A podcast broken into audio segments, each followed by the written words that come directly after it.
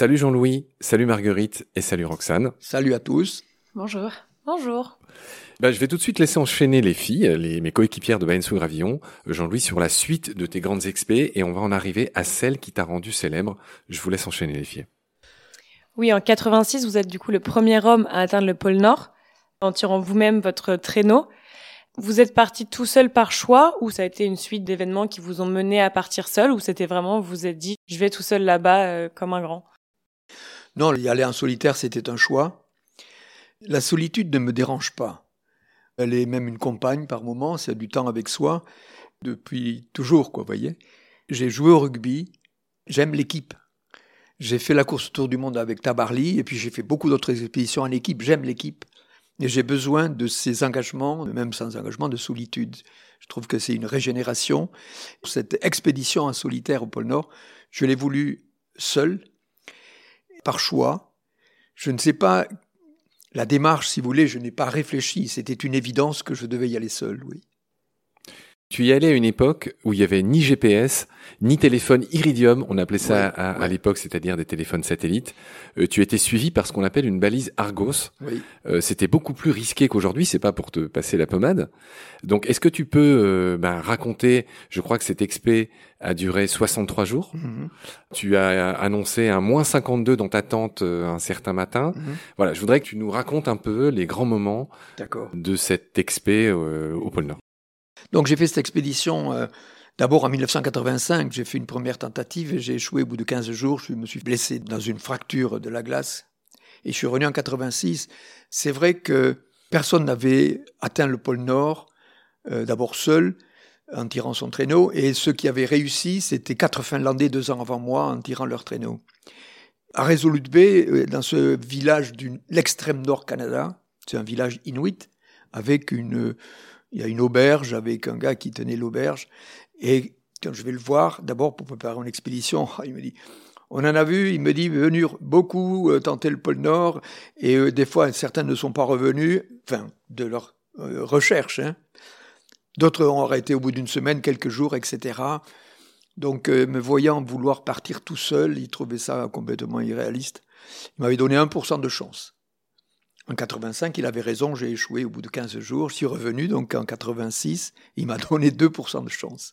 C'est une évidence que les quatre Finlandais qui avaient réussi avant moi me disent mais seul, c'est pas possible, je ne sais pas. Mais j'étais tellement confiant dans cette capacité que j'avais. Et j'avais quelque chose qui était une très bonne préparation parce que j'avais déjà une expérience, beaucoup d'expérience d'expédition. Vous voyez, j'avais connu des bivouacs difficiles en, haute altitude, dans le froid. J'avais connu des tempêtes en mer. Donc, le pôle Nord, pour préciser, c'est l'axe de rotation de la Terre. On parle du pôle Nord géographique qui se trouve au milieu d'un océan. Un océan gelé. Et donc, quand on va au pôle Nord, on marche sur la glace de mer. Hein, c'est une banquise donc qui fait 1m50, 2 mètres d'épaisseur, qui est quelque chose qui n'est pas stable, qui, qui, est entraîné par la dérive, euh, ça dérive entre depuis Bering, le pôle Nord, et ça s'écrase vers le nord du Groenland et du Canada. Et donc c'est très chaotique. Vous avez des murs de glace qui font 4 ou 5 mètres de hauteur, ce sont des blocs parce qu'il y a une compression de la banquise. À d'autres endroits, la banquise se fracture et dérive comme ça et libère de l'eau qui va geler assez vite, mais vous passez sur de la glace fine. C'est un vrai chaos. Vous voyez, c'est pas du tout une patinoire sur laquelle on part comme ça, c'est un vrai chaos. Donc c'est un travail physique euh, de tirer son traîneau. Et en même temps, c'est une contrainte physiologique très importante. Pour vous donner une idée, j'ai connu moins 52 sous la tente. Sous la tente, hein, c'est pas du ressenti, c'est une vraie température au thermomètre. Là, je pense que la solitude m'a aidé. Parce que je suis sûr d'une chose, c'est que si on avait été deux ou trois, on aurait commencé à dire Attends, Là, parce que je savais que je commençais à être en hypothermie. Je savais ce que c'était que l'hypothermie. Vous voyez, pour savoir si j'avais tout le niveau de conscience, je faisais des tables de multiplication. J'avais cette expérience-là de la survie, vous voyez déjà. Et j'attendais 6 heures le matin pour prendre le petit déjeuner et repartir, parce que c'était la nuit, on ne pouvait pas avancer. Quand vous marchez en tirant notre traîneau, vous n'avez pas froid. Mais je parle de, reviens à cette solitude, je suis sûr que si on avait été deux ou trois, il y en a au moins un ou des deux, et on se serait convaincu de dire, là, on est en situation de survie, il faut dégager. On aurait fait comme tout le monde abandonné. Et je suis allé chercher, si vous voulez, dans cette lucidité que j'allais chercher sur mon état physiologique de me dire non, je peux continuer, je peux continuer. Et c'est comme ça que je suis passé à travers toutes les tentations de l'abandon face aux difficultés qui m'attendaient, quoi. Tu l'as dit là, c'est vraiment deux jumeaux euh, très dissemblables, l'Antarctique et l'Arctique. Tu as dit c'est un océan, l'Arctique. L'Antarctique c'est, de la terre entourée d'eau. L'Arctique c'est, c'est l'inverse, tu l'as dit. Donc tu, tu savais pas trop. Tu as dit que tu as planté ton drapeau à l'estime. Et c'est le CNES, c'est le Centre national d'études spatiales, qui a déterminé que tu étais arrivé à 89, mm. à la longitude 89,993. Ce que j'aimerais que tu nous expliques, c'est que c'est mouvant. Tu l'as déjà un peu dit. La banquise, c'est quelque chose qui est extrêmement chaotique, très difficile. Tout se ressemble. C'est rendez-vous au milieu de l'océan, aller au pôle Nord. J'ai tiré mon traîneau pendant 63 jours. Ça a été ma construction personnelle de l'engagement parce que ce dont j'ai retiré, c'est la capacité à résister à la tentation de l'abandon. C'est ça qui est important. Dans tout projet que l'on entreprend, un projet que vous avez à cœur, vous voyez, un truc, un jour vous êtes dit, je veux faire ça, c'est quelque chose qui va me plaire, je sens que c'est ça. Ça, c'est important. Parce que quand vous avez cette idée, comme j'ai eu cette idée, cette envie forte d'aller au pôle Nord, pour moi, c'est un peu comme une rencontre amoureuse. C'est quelque chose qui se passe dans votre organisme. Voyez, il y a un truc qui s'est greffé comme une réaction euh, euh, physiologique et comme si votre, votre vie dépendait de ça. Ça, c'est précieux, l'idée. Mais à partir du moment où c'est précieux, ça ne veut pas dire que ça va être facile. C'est du travail, de la persévérance. Et cette expédition au pôle Nord, elle m'a extrêmement construite dans, dans ce sens, dans l'engagement, voyez. Et hum, c'était en 86. À cette époque-là, il n'y avait ni GPS, ni téléphone portable Iridium, il n'y avait rien.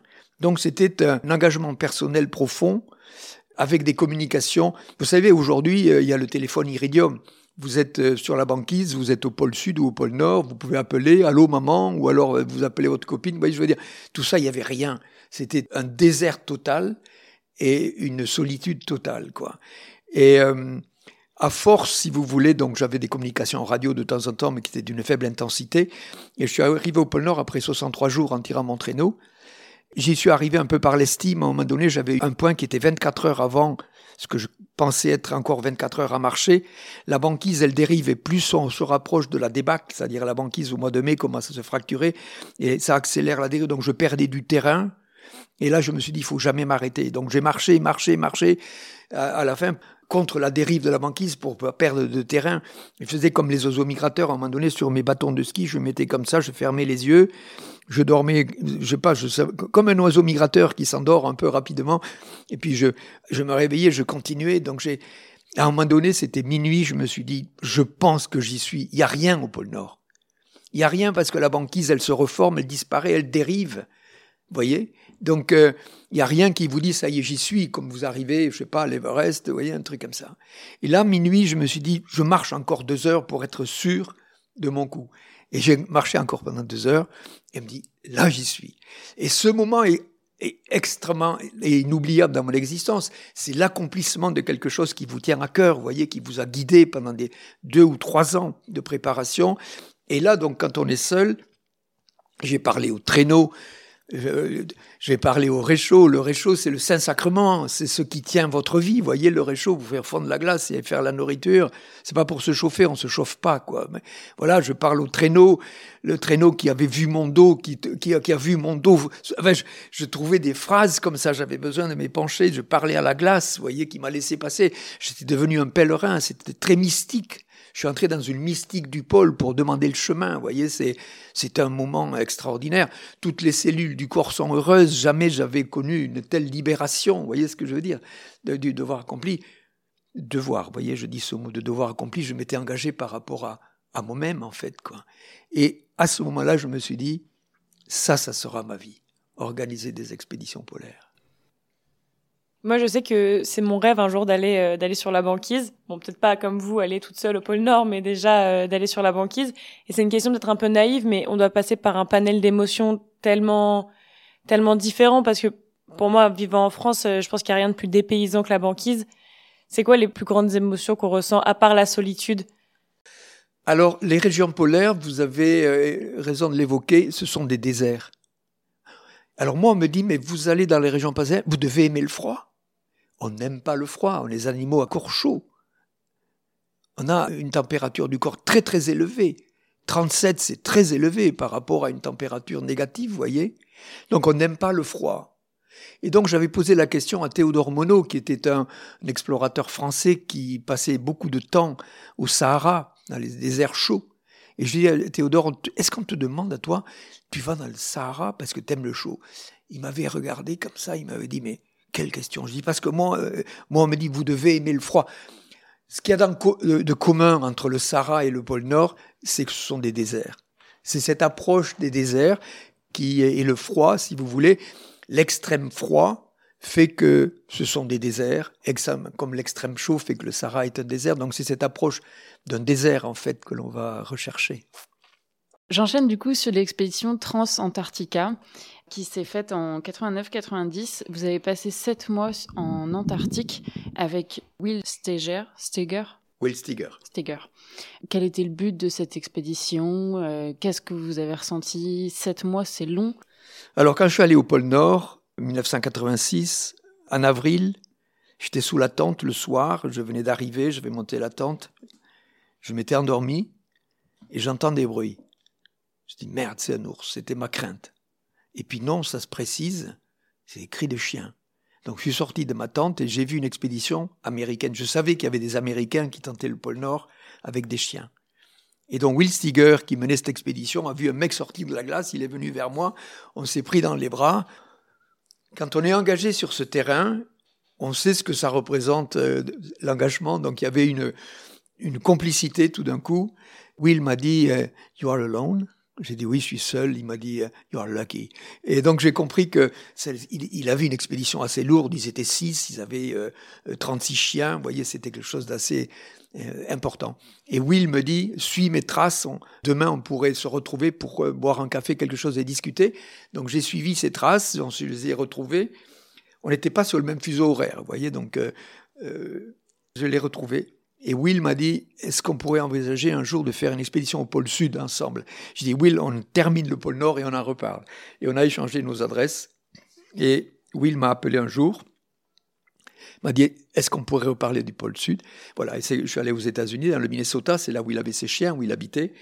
Et euh, j'ai eu un coup de foudre, parce que Will habitait exactement là où je rêvais d'habiter, c'est-à-dire dans une cabane au bord d'un lac, sans électricité?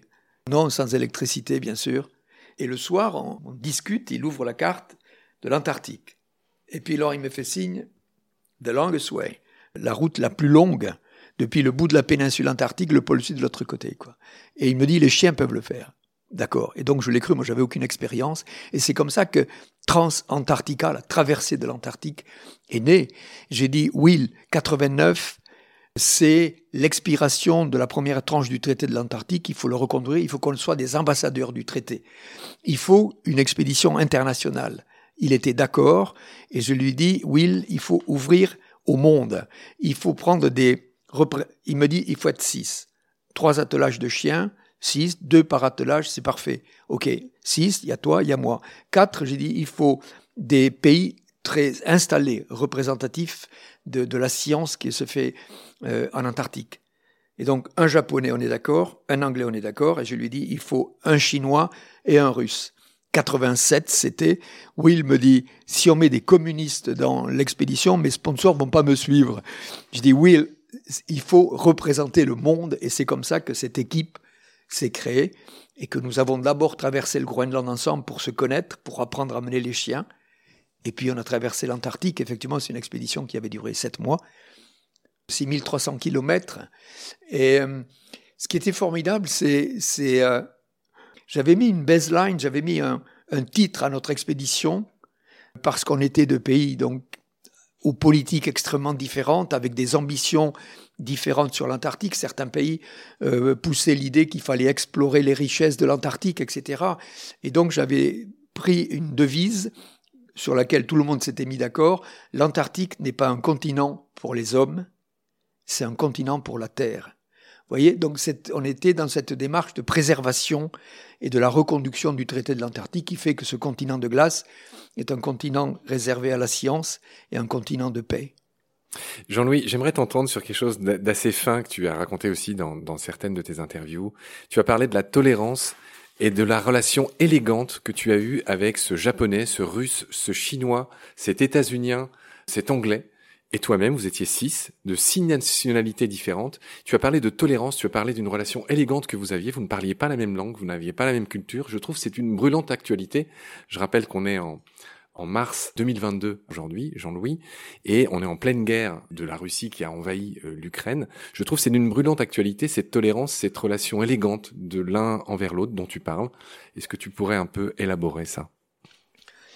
Donc cette euh, expédition avait euh, Trans-Antarctica avec pour objectif de soutenir effectivement le traité de l'Antarctique et de faire en sorte que des pays qui avaient de gros appétits n'aillent pas explorer les richesses. Donc cette baseline, l'Antarctique n'est pas un continent pour les hommes, c'est un continent pour la Terre. C'est quelque chose qui nous unissait dans la démarche. Et ensuite, on ne parlait pas la même langue, on est des origines politiques différentes.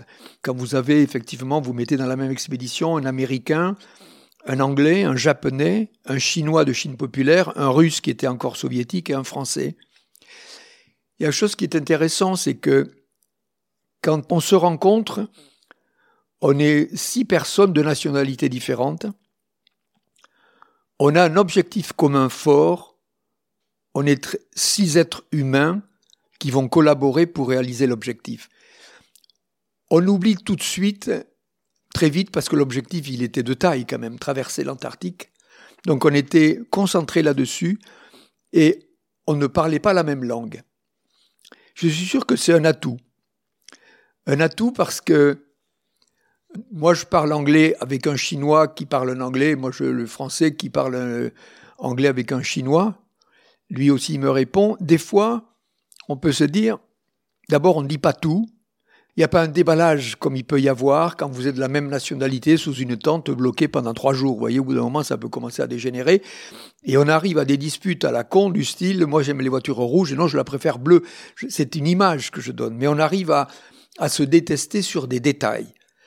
Donc, l'absence de vocabulaire, je dirais, euh, nous mettait en situation d'être précis dans ce qu'on disait. Des fois, je pouvais dire, tiens, je n'ai pas compris ce qu'il veut me dire là, mais je crois que je n'ai pas compris ce qu'il voulait me dire. Vous voyez ce que je veux dire? Il y a une tolérance qui s'établit par rapport à notre incapacité à s'exprimer peut-être d'une manière plus intime. Vous voyez?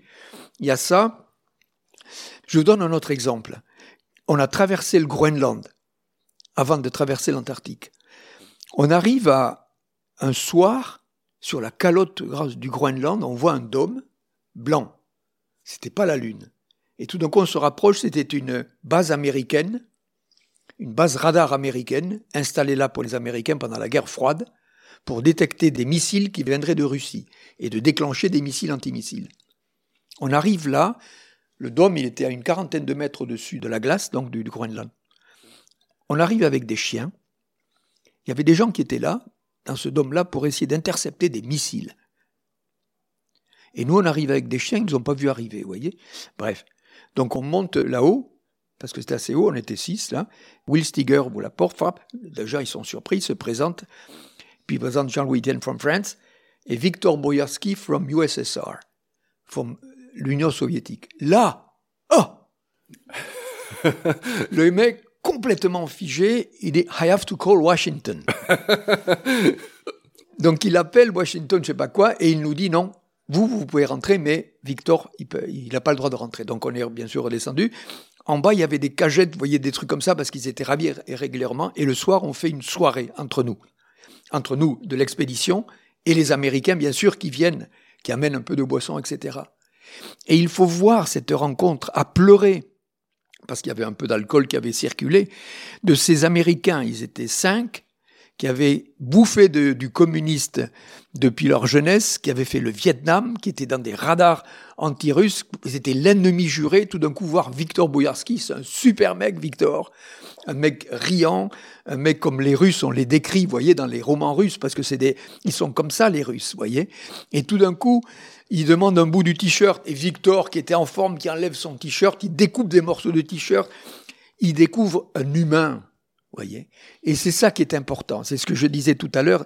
On arrive chacun avec sa nationalité, on a un projet commun, un projet pacifique, bien sûr, un projet commun, et ce sont des êtres humains qui collaborent.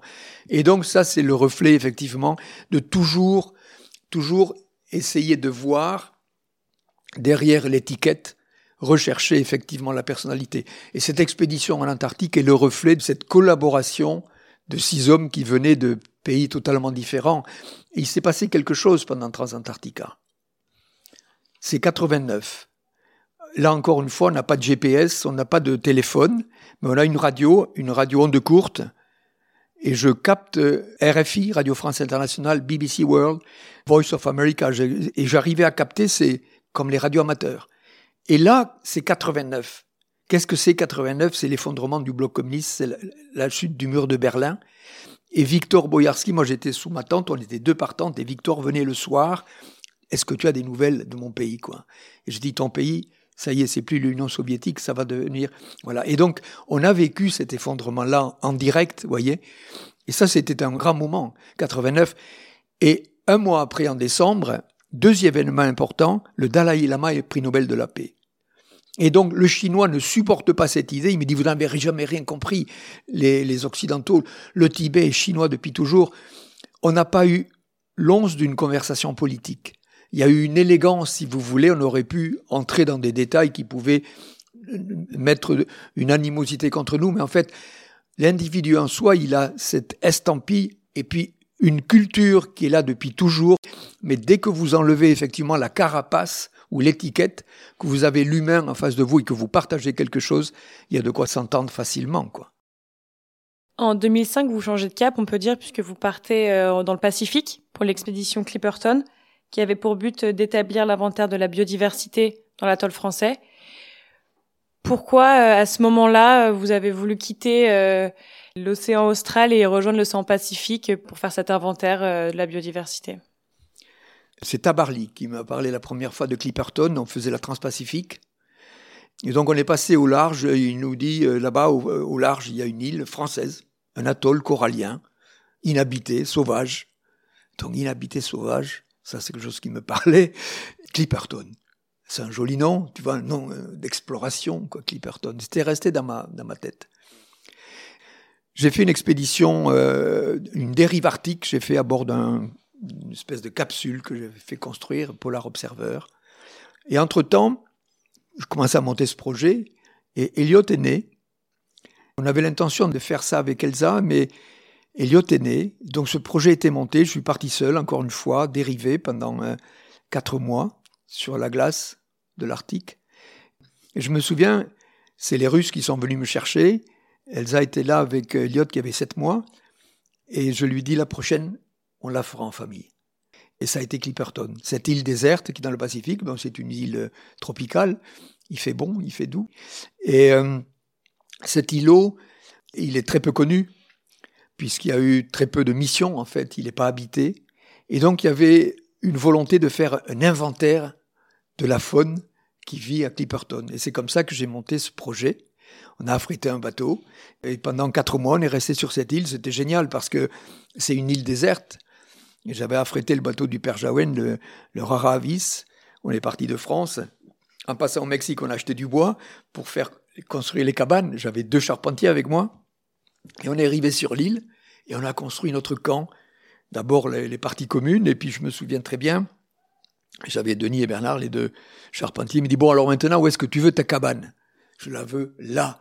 C'est prodigieux sur une île déserte, il n'y a personne, voyez-vous, il n'y a pas de poste, de cause, de plan d'occupation des sols. Voilà. Et donc on a construit cette cabane, on a passé quatre mois, les enfants sont arrivés, donc Elliot avait trois ans et Ulysse avait neuf mois, il a appris à marcher sur cette île et on a fait un inventaire de la faune. Ces quatre mois sont imprégnés dans, dans notre famille profondément, bien sûr. Jean-Louis, je rappelle que peu de temps avant, Mitterrand, accessoirement, t'avait proposé d'être ministre de l'écologie, ce que tu avais décliné c'est pas très important, mais c'est une étape de ta vie. Et j'aimerais t'entendre sur une phrase que tu as souvent prononcée. Tu parles d'un homme qui est le, un goinfre qui, en plus, ne débarrasse pas la table euh, après avoir tout englouti. Phrase que tu aurais empruntée à un de tes mentors, euh, Jean-Henri Favre. Euh, donc j'aimerais t'entendre là-dessus. Et pour finir cet épisode sur la notion de l'économie circulaire parfaite de la nature. Pardon, c'est une question à tiroir. Ça va être long. Si tu pouvais me résumer ça en quelques minutes, ça serait gentil. Oui, c'est vrai que j'aurais pu faire une carrière politique. Ça m'a été proposé par le président Mitterrand, qui me proposait euh, un accompagnement pour des législatives et le ministère de l'Environnement. Donc j'ai eu un entretien avec lui d'une demi-heure à l'Élysée. Je lui dis, président, je pars à l'Erebus. Je travaillais sur une expédition sur le volcan Erebus en Antarctique depuis deux ans. Et le président lève la tête comme ça, il me regarde, il me dit, qu'est-ce que c'est l'Erebus Je dis, président, c'est un volcan en Antarctique. Et il me dit, là, je ne vais pas pouvoir vous accompagner. Et je suis sorti de l'Élysée en me disant que j'avais loupé une opportunité, mais en fait, je me souviens, j'avais appelé Arun Taziev, qui était un de mes amis, qui était un volcanologue, qui avait été secrétaire d'État aux catastrophes naturelles majeures. J'ai dit, je, regrette par moments cette opportunité. Il m'a dit, on n'est pas taillé pour ça. Il m'avait rassuré pour me dire, euh, on peut effectivement être efficace pour les questions environnementales sans forcément prendre une position, un rôle de, un rôle d'État. Et donc, effectivement, les questions environnementales, elles sont instinctivement en moi, je dirais. Moi, je suis né à la campagne. J'ai vécu un premier choc environnemental à 10 ans quand une entreprise a été construite pour travailler sur les, pots de cuir en amont du village et tout d'un coup l'eau était noire, on pouvait plus se baigner, c'était plus la piscine municipale, voyez où on allait jouer. Donc ça a été un premier choc environnemental qui m'avait surpris. Ensuite, Claude Lorus, qui est un éminent glaciologue, avait fait une conférence sur l'histoire du climat de la Terre et montré que depuis 150 ans, l'homme était devenu un acteur du climat. Je me souviens de ça. Petit à petit, ces choses-là se sont construites. Alors, la pédagogie, pour moi, est quelque chose de fondamental. Il y a l'action politique, mais j'ai pris le choix de la pédagogie. La pédagogie, c'est quelque chose qui, est, qui demande de connaître. La pédagogie, c'est le travail que vous faites, de journaliste que vous faites, c'est-à-dire essorer un sujet complexe pour en sortir quelques pépites que tout le monde peut comprendre, voyez, sans dénaturer le contenu. Et ça, c'est un travail que j'aime bien, parce que ça vous impose de connaître le sujet.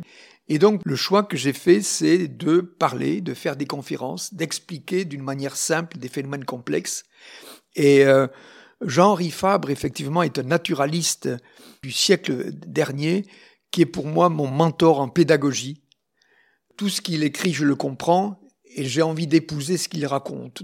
Et la nature, c'est quelque chose qui est très vague quand on dit la nature, mais quand on veut expliquer qu'il faut revenir à l'économie circulaire, qui est l'exemple de la nature, la nature, c'est l'économie circulaire parfaite. Ça se repose sur trois piliers. Tout ce qui est trois piliers est solide, voyez. Vous avez la production primaire. Qu'est-ce que c'est la production primaire? C'est le vert. L'herbe, les arbres, tout ce qui est avec de la chlorophylle, vert.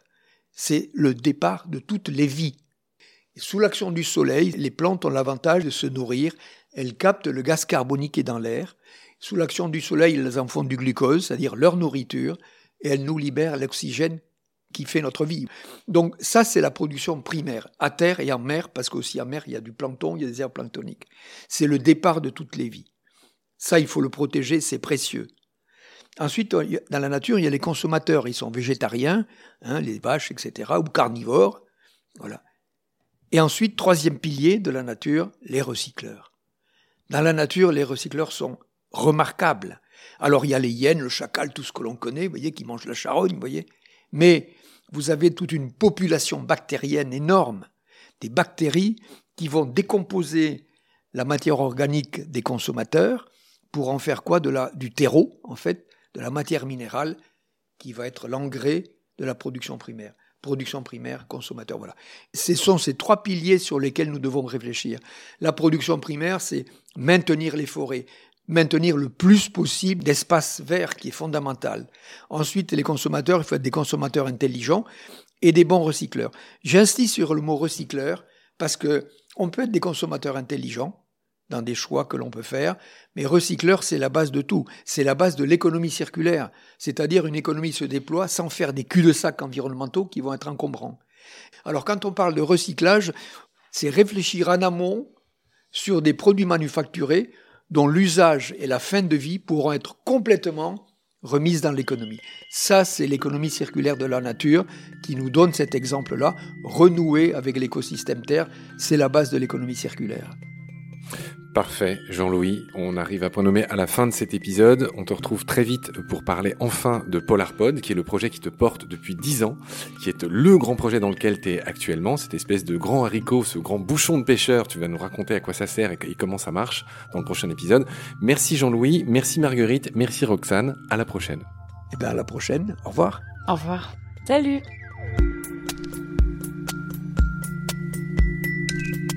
Pendant notre combat, nous deux, tu avais l'œil du tigre, tu en voulais ce soir-là. Il faut que tu retrouves ça maintenant. Et la seule façon, c'est de recommencer au commencement. Tu vois ce que je veux dire?